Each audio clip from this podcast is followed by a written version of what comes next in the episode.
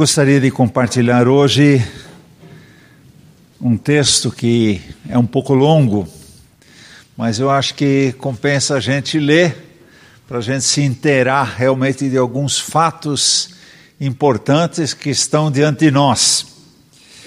E o texto nós encontramos em Lucas 21, os versículos 5 a 33. Você também pode ler aqui na primeira folha do boletim. A palavra do Senhor nos diz: alguns dos seus discípulos estavam comentando como o templo era adornado e como lindas pedras e dádivas dedicadas a Deus. Mas Jesus disse: Disso que vocês estão vendo, dias virão em que não ficará pedra sobre pedra, serão todas derrubadas. Mestre, perguntaram eles, quando acontecerão essas coisas? E qual será o sinal de que elas estão prestes a acontecer? Ele respondeu: Cuidado para não serem enganados. Pois muitos virão em meu nome dizendo: Sou eu, e o tempo está próximo. Não os sigam. Quando ouvirem falar de guerras e rebeliões, não tenham medo é necessário que primeiro aconteçam essas coisas, mas o fim não virá imediatamente. Então lhes disse: Nação se levantará contra nação e reino contra reino. Haverá grandes terremotos, fomes e pestes em vários lugares, e acontecimentos terríveis e grandes sinais provenientes do céu. Mas antes de tudo isso, prenderão e perseguirão vocês. Então os entregarão às sinagogas e às prisões, e vocês serão levados à presença dos reis e governadores, tudo por causa do meu nome. Será para vocês uma oportunidade de dar testemunho. Mas convençam-se de uma vez de que não devem preocupar-se com o que dirão para se defender. Pois eu lhes direi palavras e sabedoria a quem nenhum dos seus adversários será capaz de resistir ou contradizer. Vocês serão traídos até por pais, irmãos, parentes e amigos, e eles entregarão alguns de vocês à morte Todos odiarão vocês por causa do meu nome. Contudo, nenhum fio de cabelo da cabeça de vocês se perderá. É perseverando que vocês obterão a vida. Quando virem Jerusalém rodeada de exércitos, vocês saberão que a sua devastação está próxima. Então, os que estiverem na Judéia, fujam para os montes, e os que estiverem na cidade, saiam, e os que estiverem nos campos, não entrem na cidade. Pois esses são os dias da vingança, em cumprimento de tudo o que foi escrito. Como serão terríveis aqueles dias para as grávidas e para as que estiverem amamentando. Haverá grande aflição na terra e a ira contra esse povo cairão pela espada e serão levados como prisioneiros para todas as nações. Jerusalém será pisada pelos gentios até que os tempos deles se cumpram. Haverá sinais no sol, na lua, nas estrelas. Na terra as nações se verão em angústia e perplexidade, como um bramido e agitação do mar. Os homens desmaiarão de terror apreensivos com o que estará sobrevindo ao mundo, e os poderes celestes serão abalados. Então se verá o Filho do Homem vindo numa nuvem com poder e grande glória. Quando começarem a acontecer essas coisas, levantem-se e ergam a cabeça, porque estará próxima a redenção de vocês. Ele lhes contou esta parábola. Observem a figueira e todas as árvores. Quando elas brotam, vocês mesmos percebem e sabem que o verão está próximo. Assim também, quando virem estas coisas acontecendo, saibam que o reino de Deus está próximo. E eu lhes asseguro que não passará essa geração até que todas essas coisas aconteçam. O céu e a terra passarão, mas as minhas palavras jamais passarão. Jesus está aqui na última semana e ele acaba de entrar no templo e ele ficou perto dos nossos diáconos, vendo as contribuições. Ou seja, Jesus estava no templo, ao lado do gasofilácio, vendo as doações que eram dadas para o templo. Pessoas ricas jogavam muitas moedas lá no gasofilácio. Mas apareceu uma viúva. Ela colocou duas moedinhas. E esse provavelmente foi o último ensino de Jesus. Ele diz: Essa deu mais do que todos porque ela não deu daquilo que sobrava, mas ela deu daquilo que tinha e não tinha para o Senhor. A maior oferta foi dela. E saindo ele do templo com os discípulos, eles não ficaram na cidade de Jerusalém, eles saíram dos muros e foram caminhando para fora, porque Jesus, ele provavelmente se alojava fora da cidade e eles então atravessam o Monte das Oliveiras. Pela cronologia, se avalia mais ou menos que era o começo da tarde, o sol se pondo. Provavelmente lá no Monte das Oliveiras eles pararam e os discípulos olharam para o templo. Então vocês imaginem a cena: o sol se pondo, aquela luz intensa sobre o templo e eles ficaram impressionados. De fato, o templo de Jerusalém era uma coisa maravilhosa. Os antigos rabinos diziam: quem não viu o templo de Jerusalém não nunca viu a beleza perfeita, tanto que era a beleza daquele templo. Pôr do sol, o sol iluminando o templo, mármore branco, placas de ouro nos umbrais, nas entradas, refletindo no sol, e eles então ficam impressionados.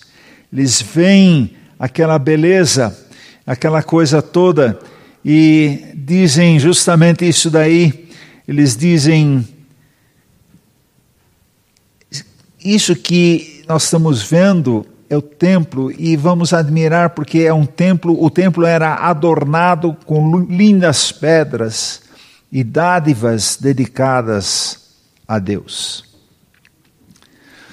Joséfo, um historiador jude, é, um historiador da época, ele descreve o templo com dimensões impressionantes. Algumas pedras do templo tinham perto de 18 metros de comprimento por 4,5 4 metros e meio de altura. São blocos enormes de pedras e a gente fica pensando como é que isso foi transportado, como é que isso foi colocado lá. Era impressionante. E ele tinha dimensões, ele tinha aparências realmente impressionantes. E os discípulos estão lá admirando. E nesse momento, Jesus, ele entra com uma afirmação que deixou eles chocados, dizendo: Disse o que vocês estão vendo, dias virão em que não ficará pedra sobre pedra, serão todas derrubadas. Serão todas derrubadas. No ano 70, depois de Cristo, essa profecia de Jesus se cumpriu. O exército romano atacou Jerusalém, destruiu Jerusalém, e o templo foi completamente destruído também. não ficou pedra sobre pedra. Por quê? Porque os soldados romanos imaginavam que nos fundamentos, na base do templo, haveriam grandes riquezas. E eles então foram desmontando o templo todo à busca das riquezas e chegaram até no fundamento. E assim se cumpre a profecia de Jesus. Também diz o templo que dizem que o templo e a palavra confirma que haveria havia muitas riquezas no templo. De fato, esse templo que foi reconstruído por Herodes o Grande recebeu muitas doações de ilustres visitantes. O próprio Herodes, ele doa uma videira de ouro com cachos impressionantes. E esse presente ficou então lá no templo. E alguns estudiosos dizem que Jesus justamente se inspirou nessa imagem que todos conheciam para dizer: Eu sou a videira verdadeira. Ele usa símbolos do próprio templo para explicação. E havia no templo também coroas, escudos, vasos de ouro, de prata, que eram presentes de pessoas eh, importantes e príncipes que visitaram o templo. O templo era rico em ofertas deixadas por visitantes. E Tácito, um historiador romano, ele diz que era um templo de grande riqueza. Então era um templo com uma beleza muito grande e um templo muito, templo muito rico. E Jesus então anuncia a derrubada desse templo. Essa notícia surpreendente. Isto estão a ver, virá o tempo em que não ficará pedra sobre pedra que não seja derrubada. Nesse momento, os discípulos fazem uma pergunta que nós também faríamos: Como é que vai ser isso? Quando vai ser isso? E vai ter algum sinal que a gente possa identificar os tempos? E de fato, com o cumprimento da promessa, da profecia que Jesus tinha feito sobre o templo, é, ele dá mais sinais, nos ensina mais sinais sobre os fins dos tempos. Sobre os fins dos tempos, muitos vão se apresentar como Cristo. Ele respondeu: Cuidado para não serem enganados, pois muitos virão em meu nome dizendo: Sou eu. E o tempo está próximo. E aí vem uma orientação. Não os sigam. Não os sigam. Não é para a gente seguir os falsos cristos. E é interessante que já durante a época dos apóstolos eles começaram a aparecer. Em Atos capítulo 21, versículo 38, o próprio apóstolo Paulo, ele foi confundido com esses falsos, com um desses falsos profetas. E esse falso profeta era um egípcio que reuniu diante, em torno dele, quatro mil pessoas e moravam no deserto. E ele então invade Jerusalém com mais de 30 mil homens e chegam até no Monte das Oliveiras. E lá eles são repelidos pelos romanos. Na época também existia um, um, o Simão Mago, que nós lemos em Atos, dizendo que ele era uma emanação divina. E esse Simão Atos, ele tinha um, eh, um rival chamado Dosisteu, e tinha um outro discípulo, Menandro, todos eles com as mesmas pretensões de se apresentarem como Cristo. Por quê? porque Cristo tinha sido crucificado, morto ele ressuscitou e ele deu a promessa de que um dia ele voltaria. E agora o pessoal se aproveita dessa profecia dizendo: olha, o Cristo que vocês estão esperando sou eu. E assim há sistematicamente os Cristos aparecendo. Um brasileiro chamado Álvaro Tais, em 1979, enquanto jejuava, ele recebeu a revelação de que ele era a reencarnação de Cristo. E hoje ele se apresenta como Inri Cristo e tem seus seguidores. Inclusive, por incrível que pareça, sai até na National Geographic.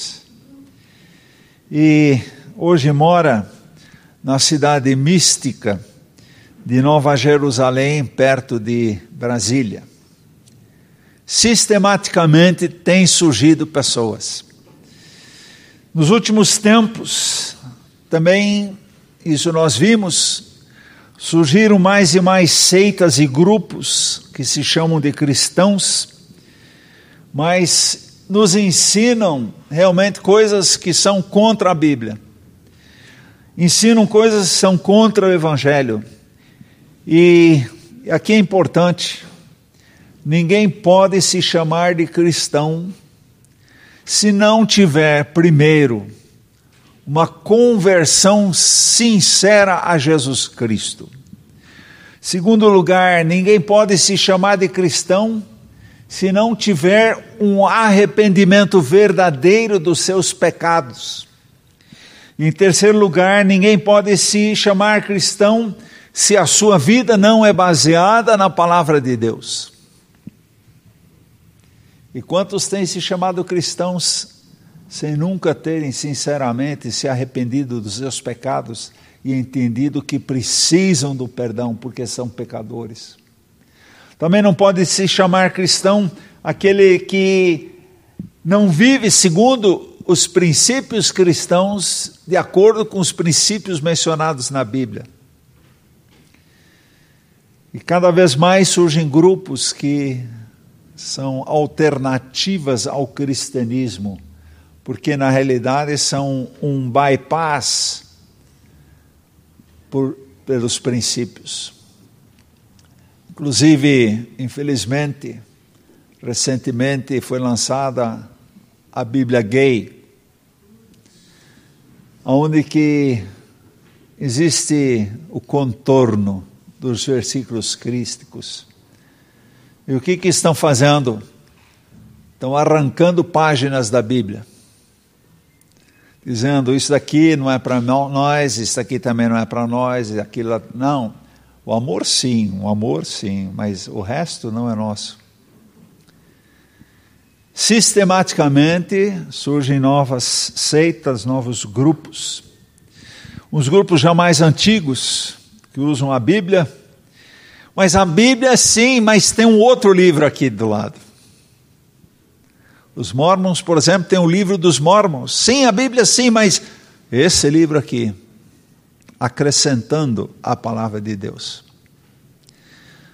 Os testemunhos de Jeová simplesmente mudaram algumas letras, algumas palavras nas traduções, e para eles Jesus não é Deus com D maiúsculo, mas Jesus é um Deus. Um Deus com T minúsculo. Na Bíblia, torre de vigília. E mais, a única forma de interpretação correta da Bíblia é o sentinela. Novamente, um livro. Então você precisa ler o sentinela, você precisa assinar o sentinela porque essa é a única versão autorizada de interpretação da Bíblia. E por aí vamos. Parece que as coisas tendem cada vez mais a ficar complexas. E aí nos resta a pergunta: como saber se determinado pregador ou se determinado grupo é verdadeiro ou é falso? É verdadeiro ou é fake news? Interessante, os agentes do FBI, para descobrirem onde tem dólar falso, eles têm um método muito interessante. Eles ficam mexendo o tempo todo com o quê? Com dólar verdadeiro. Porque você mexendo constantemente com dólar verdadeiro, você, opa, você percebe aquele que é falso. Agora, se você só mexe com dólar falso, você vai achar que o dólar verdadeiro é que é o falso. E aquele que é falso que é verdadeiro. Ou seja, nós precisamos de uma base da verdade.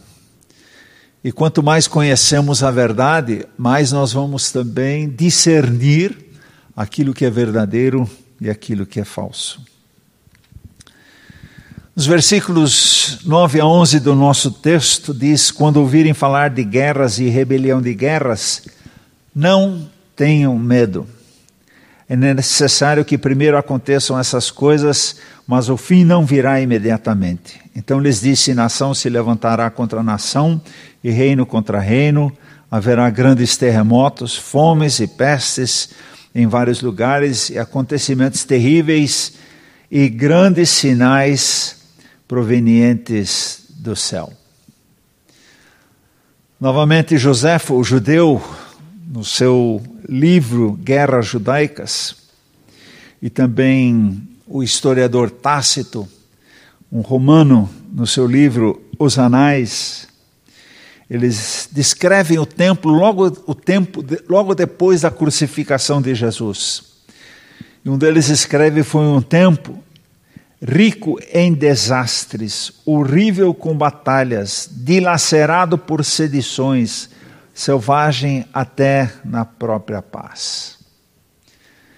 Os sinais vêm acontecendo, não é de agora, já há algum tempo. E esses sinais vão acontecendo e são sinais para o nosso alerta. E hoje a Rússia se levanta contra a Ucrânia. Invade a Ucrânia querendo torná-la um domínio russo. A OTAN estabelece uma linha vermelha de defesa nos países do leste europeu.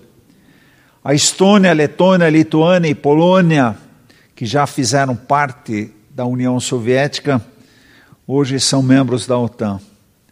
E o que, que está acontecendo hoje, todos nós sabemos. Guerras, sinais de guerras, ataques, mortes, fuga em massa. Os acontecimentos também, como fome e peste, que Jesus estava falando, estão cada vez mais intensos. Irmãos, como a nossa vida foi mudada desde 2020, finalzinho 2019, 2020. A nossa vida foi completamente mudada. Se eu penso o que eu fazia em 2019, a liberdade com a qual nós nos abraçávamos, beijávamos, nós mudamos, nós mudamos. Pestes, pestilências, sempre de novo acontecendo. A Covid mudou radicalmente a nossa vida. Outro assunto que todos nós conhecemos é o aquecimento global. Um grau e meio, um grau e meio é o que tende a aumentar a temperatura do nosso planeta em relação à era pré-industrial. E um relatório produzido pela Organização das Nações Unidas, da ONU, ele nos adverte que o aquecimento global já aconteceu a níveis irreversíveis. Não dá mais para retornar. Já a agressão ao ambiente é tão grande que não tem mais retorno. E também o painel intergovernamental sobre mudanças climáticas diz que tanto os seres humanos, nós, como a natureza, nós estamos sendo pressionados além da nossa capacidade de adaptação. Ou seja, a mudança climática chegou a um ponto irreversível e a natureza e nós estamos sendo pressionados para nos adaptarmos, mas não vamos mais conseguir nos adaptar. Estamos chegando realmente a pontos onde não tem mais retorno. Paralelamente, quando Jesus fala em violência, ao longo dos últimos anos, a violência e a criminalidade aumentaram de maneira substantiva ao redor do mundo. A Organização Mundial da Saúde está dizendo que a principal causa de morte entre pessoas de 15 a 44 anos é a violência. Principal causa de morte é a violência. E justamente a Organização Mundial da Saúde equipara a violência a uma epidemia. Então, a violência se iguala a quê? A Covid-19. Se, se equipara justamente à pandemia. Ela se tornou realmente uma epidemia mundial, não é só no Brasil, mundial. Por quê? Porque por causa de guerras, guerras que nós prestamos atenção, mas guerras que nós nem fazemos ideia como são, por exemplo, as guerras na parte abaixo de, do Saara, na África, na criminalidade humana.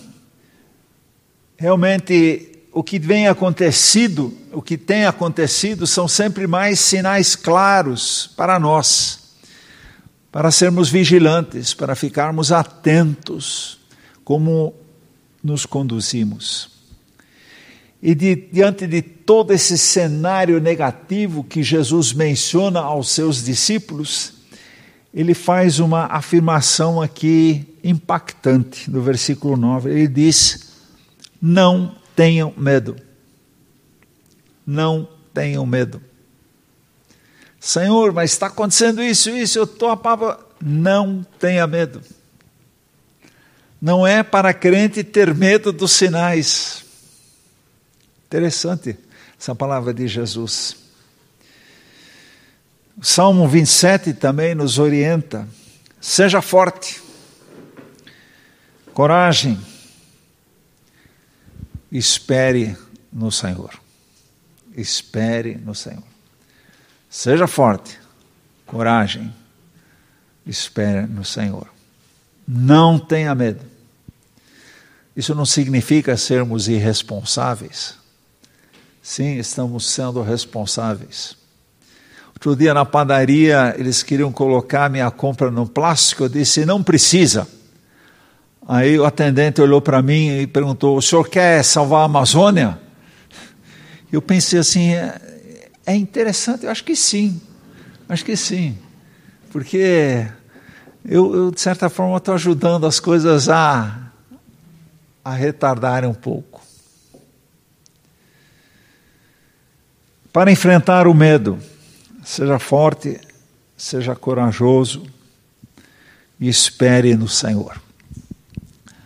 Outra coisa que não combina com medo é amor. Porque onde existe medo, não existe amor. Em 1 João 4,18 João nos afirma: no amor não há medo. Pelo contrário, o perfeito amor expulsa o medo, porque o medo supõe castigo. Aquele que tem medo não está aperfeiçoado no amor. Difícil isso. Jesus diz: não tenham medo. Ele está dizendo, em outras palavras, amem amem. Porque amor e medo não combinam. Em determinado momento do meu namoro com a Celina, no comecinho, eu tive que vencer meu medo. O medo de amar. E quando venci esse medo de amar, aí as coisas começaram a andar. Porque medo e amor não andam juntos. Não dá para amar tendo medo. O medo expulsa o amor e também o amor expulsa o medo. Jesus continua dizendo: Mas antes de tudo isso, prenderão e perseguirão vocês. Então os entregarão às sinagogas e prisões, e vocês serão levados à presença dos reis e governadores, tudo por causa do meu nome. E mais, todos odiarão vocês por causa do meu nome. Jesus nos está alertando. Realmente, luz e trevas não combinam também. E onde a luz entra, as trevas se retraem. Luz e trevas são coisas opostas. E onde a luz de Jesus chega, a oposição. A oposição. Essa é a promessa que Jesus tem para nós. Hoje, lendo, lendo o relatório de Portas Abertas, há mais de 360 milhões de cristãos sofrendo perseguição e discriminação. 360 milhões de cristãos. Ainda não nos atingiu, graças a Deus. Temos paz, temos liberdade de culto, mas nesse momento, muitos irmãos e irmãs sofrem forte perseguição, sofrem forte discriminação por causa da fé que eles têm. E o lugar mais perigoso para você ser crente hoje é o Afeganistão. Quando o Talibã fica sabendo que você, homem, aceitou Jesus, você é executado imediatamente. E se o Talibã descobre que uma moça ou uma mãe aceitaram a Jesus, elas são maltratadas, elas são obrigadas a casarem imediatamente com um jovem talibã. Também vítima de extremistas são os nossos irmãos da África. E tem havido na África subsaariana, que é abaixo do do deserto de Saara, uma grande expansão do islamismo. E lá acontecem realmente as grandes eh, violências contra os irmãos e as irmãs. E outro lugar que surpreende é a China. Recentemente a Apple acatou a ordem chinesa de eliminar todos os apps da Bíblia para a China. Então, os irmãos na China não podem mais ler a Bíblia no seu celular. E no ano passado, 2021, 5.110 igrejas foram fechadas no mundo. Dessas 5.000, 110 igrejas. 59% delas estavam na China. Ou seja, só ano passado a China fechou 3 mil igrejas. E como é que funciona? É fácil. Vem a ordem tem que fechar a igreja por causa de pandemia. Então, os irmãos fecham a igreja porque não podem mais se reunir por causa da pandemia. Enquanto a igreja está fechada por causa da pandemia, vem o decreto seguinte que a igreja não pode nunca mais ser reaberta, fechada oficialmente.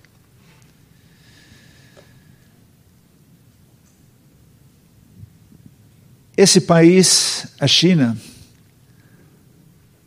no tempo de Mao Tse Tung, agiu da mesma forma, expulsando todos os missionários, expulsando os crentes, perseguindo crentes. Mas como são as coisas do Senhor? Na adversidade, na solidão, na perseguição, foi que a igreja chinesa mais cresceu. Mas existe justamente esse sofrimento dos nossos irmãos na China. Foram arrancadas cruzes, nenhuma igreja pode ter mais cruz no teto.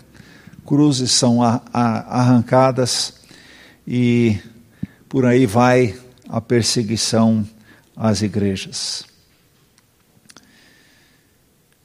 Não sabemos exatamente quantos irmãos e irmãs foram mortas no ano passado. E Portas Abertas diz que realmente não se tem mais ideia de quantas pessoas entregaram suas vidas por causa da fé de Jesus. E aí vem novamente uma afirmação impressionante de Jesus será para vocês uma oportunidade de dar testemunho. Primeiro Jesus diz: olha, nessa situação toda, o crente deve ter o quê? Coragem.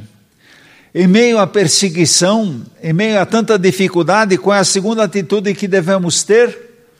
Dar testemunho. Mas como, Senhor? Estão nos perseguindo. Dar testemunho. Paulo falava aos Romanos: Não me envergonho do Evangelho, porque é o poder de Deus para a salvação de todo aquele que crê. Primeiro o judeu, depois o grego. E Jesus também alertou: se alguém se envergonhar de mim e das minhas palavras, o filho do homem se envergonhará dele quando vier em sua glória e na glória do Pai e dos santos anjos. Não se envergonhar. Eu estava uma vez, ainda um trabalho, no meu primeiro trabalho, eu tinha sido convidado para a festa de Natal e toda a sessão, todo o departamento, então saiu para um restaurante de fim de ano, no fim do ano, para uma celebração de Natal, como é comum nas empresas. Então eu estava lá e então o ambiente normal, tranquilo.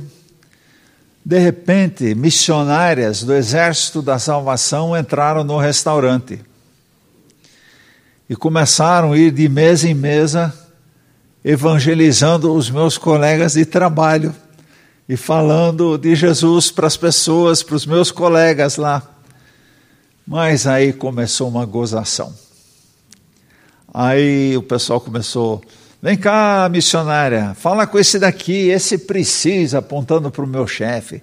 E deu aquela confusão toda, as missionárias lá, e eu afundando cada vez mais na cadeira não estou aqui. Eu, eu, mas aí eu lembrei, Cláudio, você não está envergonhando o Senhor? Tendo essa postura aqui? Você não está envergonhando o Senhor? Aí eu era recém-contratado, eu pensei, puxa. E de repente eu me levantei e pedi a palavra no meio de toda a turma lá, aquela confusão, pedi a palavra e disse: Gente, eu me identifico com o trabalho dessas missionárias. E seria muito bom cada um de vocês colaborar com elas, com ofertas, porque elas trabalham com, com mães solteiras, elas trabalham com asilados, eles, elas trabalham, e eu relatei tudo, e silêncio geral. Eu sentei assim, e estava pensando, bom, segunda-feira eu vou ser despedido. Interessante. Aquela minha postura naquele dia, de repente abriu portas para muita gente. Eu saía com os vendedores, a gente fazia viagem junto e no meio da viagem eles começavam a perguntar: mas aquilo que você disse lá, como é que é? E Deus abriu uma porta para testemunho junto a muitos colegas. Mas, por exemplo, a partir daquele momento, eu não tive mais acesso ao diretor da empresa. Porque ele era justamente alguém que buscava na macumba, na umbanda, as suas orientações comerciais. Fechou a porta. Eu senti assim, aqui, daqui eu não passo, não consigo. Mas eu senti naquele momento, se eu me calar, eu vou envergonhar ou envergonhar o Senhor Jesus. E quem sabe tem situações na nossa vida onde que a gente deva realmente falar. E com isso está honrando o Senhor Jesus. E Paulo dizia: Eu não me envergonho do Evangelho. Por quê? Porque, em primeiro lugar, é poder de Deus para a salvação de todo aquele que nele crê. É poder de Deus. Por isso eu não me envergonho do Evangelho. Jesus também alertou: se alguém se envergonhar de mim e das minhas palavras, o filho do homem se envergonhará dele. E nós não queremos envergonhar, nós não queremos entristecer o Senhor Jesus. Nós queremos honrá-lo, bendizê-lo. E Jesus diz aqui: será para vocês uma oportunidade, naquela dificuldade toda, uma oportunidade de dar testemunho. Vamos lembrar o que é testemunho. Testemunho é exatamente eu falar daquilo que aconteceu comigo, daquilo que eu vi, sem acrescentar, sem tirar. Então, alguém certamente vai chegar para você, se é que já não chegou, dizer você é diferente. Por quê? Conta. Conta o que Jesus fez na sua vida. É testemunho. E vocês vão ser testemunhas. Né? Testemunhar é falar daquilo que acontece, aconteceu conosco. O João usa uma. Cadê o João? Você usa uma pulseira meio interessante aí, né? E ela serve para quê? É, são, são, são algum, alguns escritos aqui, as pessoas olham para mim assim, o que significa isso, né? E está escrito aqui, o símbolo, Jesus veio, morreu, ressuscitou, subiu ao céu e vai voltar. Isso. He, he came, he died, he arose, he ascended, he came back. Uma forma, às vezes, interessante. Eu não sei dar testemunho. Usa uma pulseira. Depois você me dá uma comissão se você vender. Pessoas têm usado o celular, a capa do celular, com três, quatro cores, né? Eu não sei nem como é que funciona, mas é uma forma de testemunho. O que significa o verde? O que significa o amarelo? O que significa o branco? O que significa o vermelho? E as pessoas então falam: Ah, mas eu não sei dar testemunho. Gente, tem tantas formas de você eu tinha um colega que fazia o seguinte: ele chegava no emprego, na sessão dele, colocava a Bíblia sobre a mesa. Tinha uns que chamam, opa, isso daqui é. Tem outros falam, mas é, isso aqui é o quê? É a Bíblia. E oportunidade.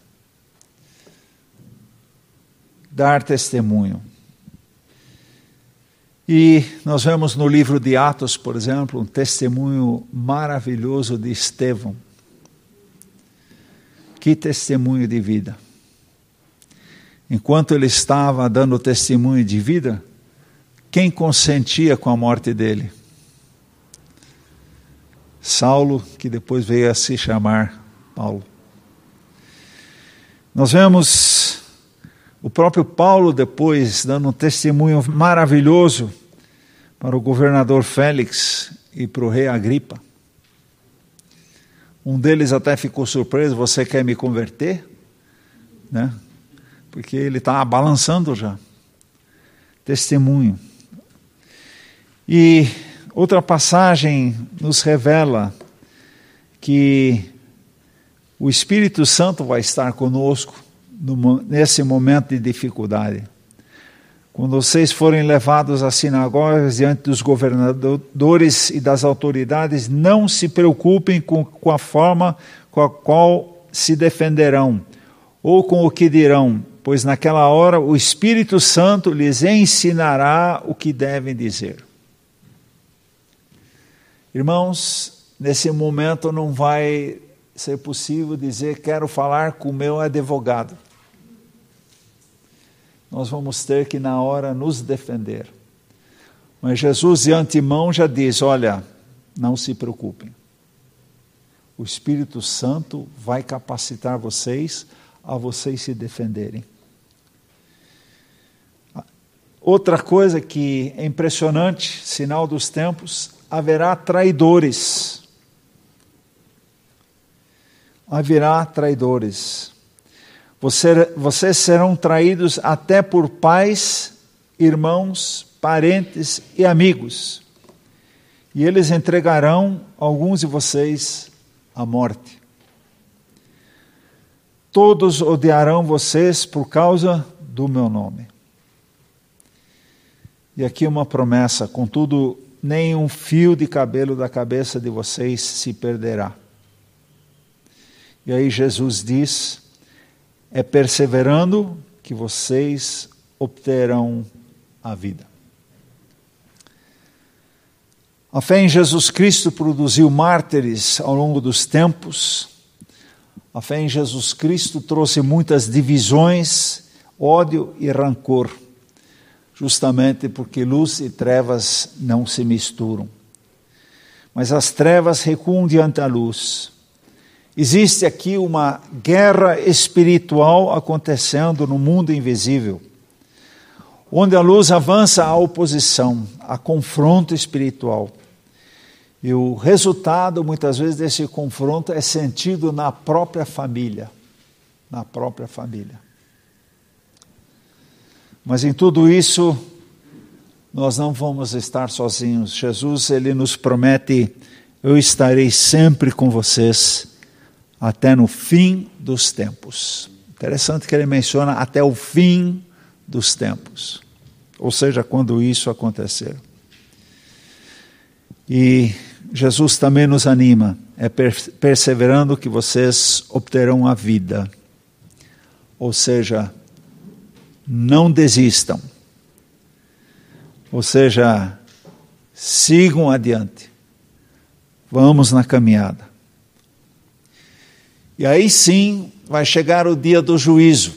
Tudo isso é antes, são sinais, mas que ainda não são do dia do juízo, mas são sinais para que a gente esteja atento, para a gente esteja ligado. Mas sim virá o dia, o dia do juízo, no versículo 22. Jerusalém será cercada pelos exércitos e derrotada. Quando virem Jerusalém rodeada de exércitos, vocês saberão que a sua devastação está próxima.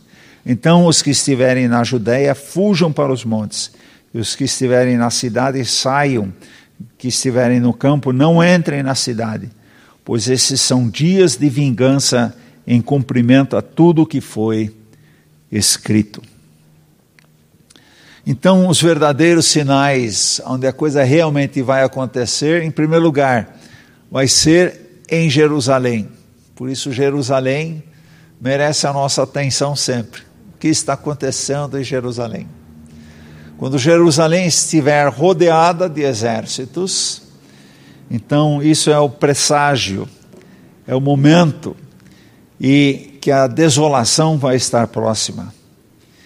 E ela deve ser para nós o sinal de que chegou o fim dos tempos, chegou o fim da cidade de Jerusalém, chegou o momento.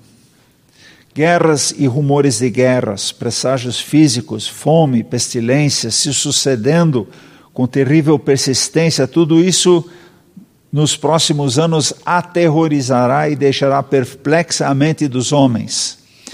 Mas devemos ter em mente que esses não são os sinais imediatos da terrível ruína que Jesus estava predizendo. Mas o sinal do fim é a cidade santa agredida com exércitos hostis acampados ao seu redor. Isso certamente vai acontecer. Voltando à guerra da Ucrânia, muito similar. Exército russo cercando a Ucrânia. Sempre negando, não, nós não vamos invadir, não vamos invadir. Mas um mês atrás, atrás invadiram e começou o que? O massacre. A população fugindo. E aqui é interessante, a população que mais fugiu foram mulheres e foram crianças, porque os homens deviam ficar ficar justamente para serem soldados ficar para justamente lutarem a guerra. E a promessa de Jesus: Jerusalém será pisada pelos gentios. E os tempos da graça e misericórdia passaram irremediavelmente. Quando isso acontecer em Jerusalém, se encerra o período da graça. Pode ser que alguém diga: não, eu vou acertar essas coisas com Jesus depois, depois. Tenho muito que viver, tenho muito que aproveitar a vida, mas quando sentir, quando for mais velho, quando perceber que está chegando o fim, aí eu vou me converter. Provavelmente, nesse dia, muitos vão vir correndo dizendo: Senhor, eu aceito o Senhor. Eu quero, Senhor. Mas já vai ser tarde. E queridos irmãos e irmãs, depois da volta de Jesus, não vai ter culto aqui. Não adianta vir para a igreja. Pode ser que alguns irmãos venham para o culto. Não vai ter culto aqui. Vai estar fechado, vai estar abandonado. Tarde demais, tarde demais. Irmãos, o momento é agora. O momento é agora. Não deixe para depois. Não deixe passar nenhum momento. As coisas estão acontecendo e como é importante nós termos a nossa vida em ordem com Deus. Versículos 26: Haverá sinais no sol e na lua, nas estrelas, na terra, as nações se verão em angústia e perplexidade com bramido e agitação do mar. Os homens desmaiarão de terror, apreensivos com, com que está sobrevindo ao mundo, e os poderes celestes serão abalados. Jesus aqui usou a linguagem para a compreensão da mente hebraica daquele tempo, mas hoje nós poderíamos já interpretar isso de outra forma a ordem do universo será alterada. O universo será liberado das leis e um poder descomunal no final vai gerar um cataclisma violento. Esse é o que na realidade Jesus está dizendo. E é justamente nesse momento de desespero geral Aí Jesus vai aparecer. E então se verá o Filho do Homem vindo numa nuvem com poder e grande glória. Amados, Hoje nós estamos estudando esse texto, e esse texto não menciona o reino dos mil anos e outros detalhes, certo? Mas hoje nós estamos nesses textos, e aqui Jesus foi muito objetivo, pontos, pontos, não em detalhezinhos no meio, mas o que é dito aqui é que se verá o Filho do Homem vindo numa nuvem com poder e glória. E esse é o momento mais importante das nossas vidas e esperado por todos aqueles que seguem a Jesus, a volta de Jesus. E nós iremos com Ele para o céu. E nosso caminho será, no fim, terá chegado ao ponto que nós sempre sonhamos. Por isso é tão importante nós vivermos de forma certa para não sermos pegos de surpresa. Já que quem rejeita a Jesus, ele terá sim o momento de julgamento. E no versículo 28 diz: quando começarem a acontecer estas coisas, levantem-se e ergam a cabeça. Ergam a cabeça. Vamos realmente nos animar. E aí ele conta a parábola da figueira, quando a figueira e as árvores brotam, vocês mesmos percebem e sabem que o verão está próximo.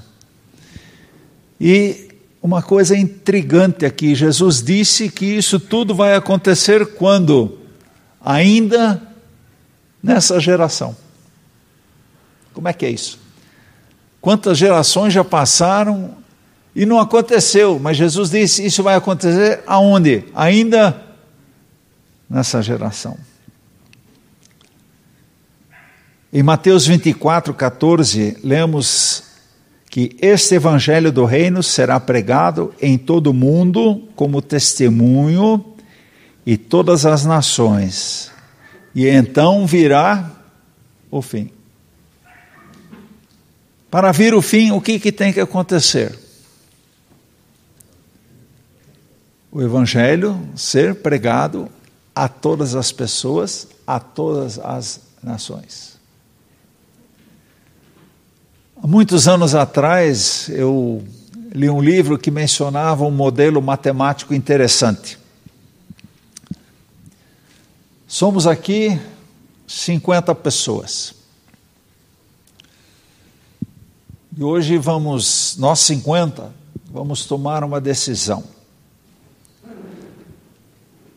Nesse ano, em um ano, nós vamos evangelizar e vamos discipular uma pessoa.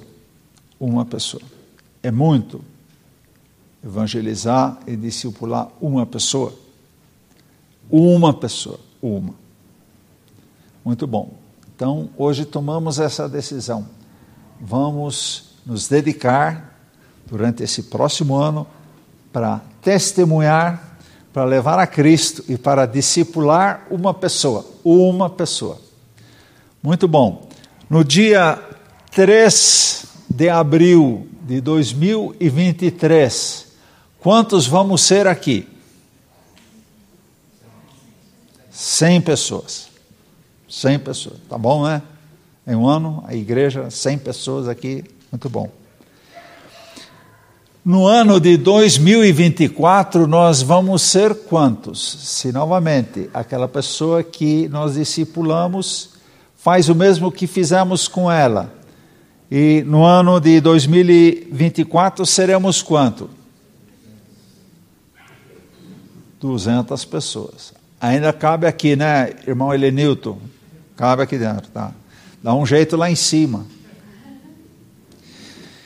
No ano de 2026, nós seremos quantas pessoas? 800. Precisamos de dois cultos. A irmã Ula precisa de dez professoras de EBD, certo? Cadê a irmã Ula? Ah, está lá com a criançada. No ano de 2026, seremos 800 pessoas. No ano de 2030, seremos 12.800 pessoas. No ano de 2035, seremos 409 mil pessoas. 2040, vamos ser 13 milhões de pessoas. 2045, 416 milhões de pessoas. E entre 2048 e 2049, todo mundo ouviu de Jesus. São mais de 7 bilhões de pessoas. 50 pessoas hoje tomando uma decisão de evangelizar e discipular uma pessoa em um ano. Irmãos, isso dá 27 anos. 27 anos é uma geração. 27 anos é uma geração. Por que, que Jesus não está voltando?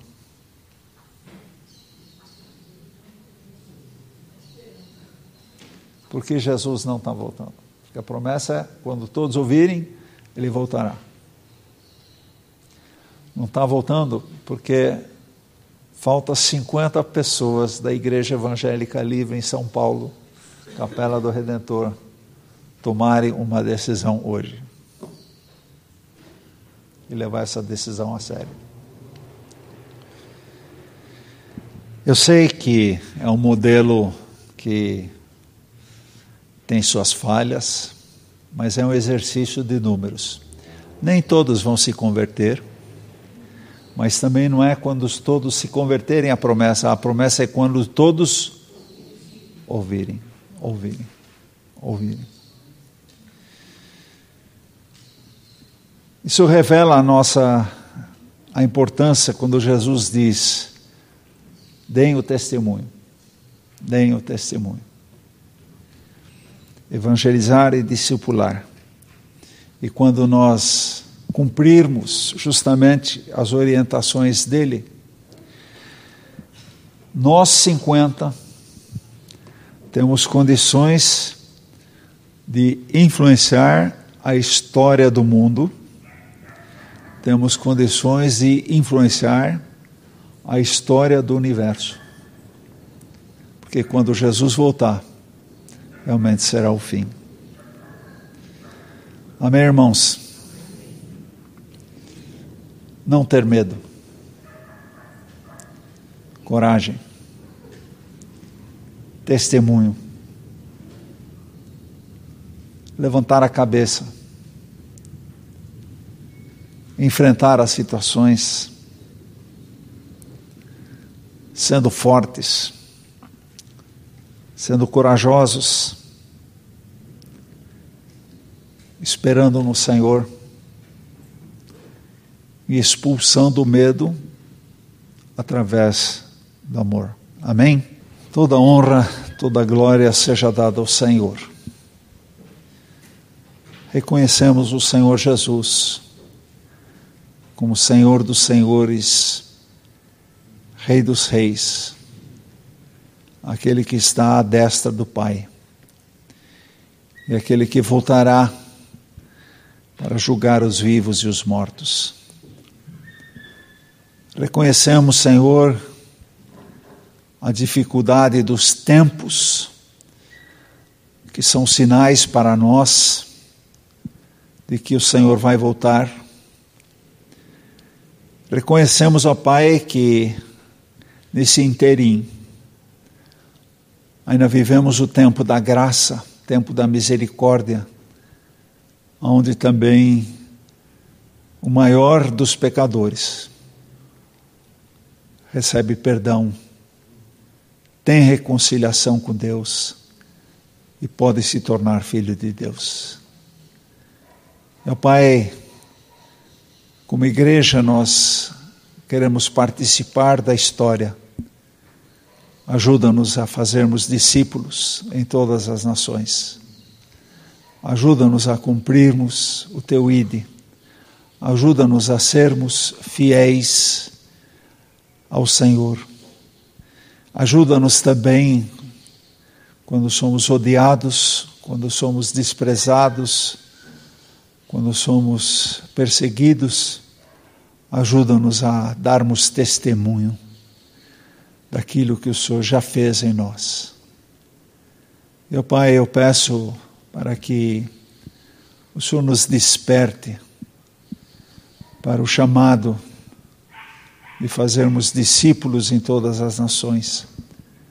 Nos desperte para testemunharmos, para levarmos os outros a Cristo, para que juntos conosco também possam passar a eternidade com o Senhor. Isso nós oramos agradecidos em nome de Jesus. Amém e amém.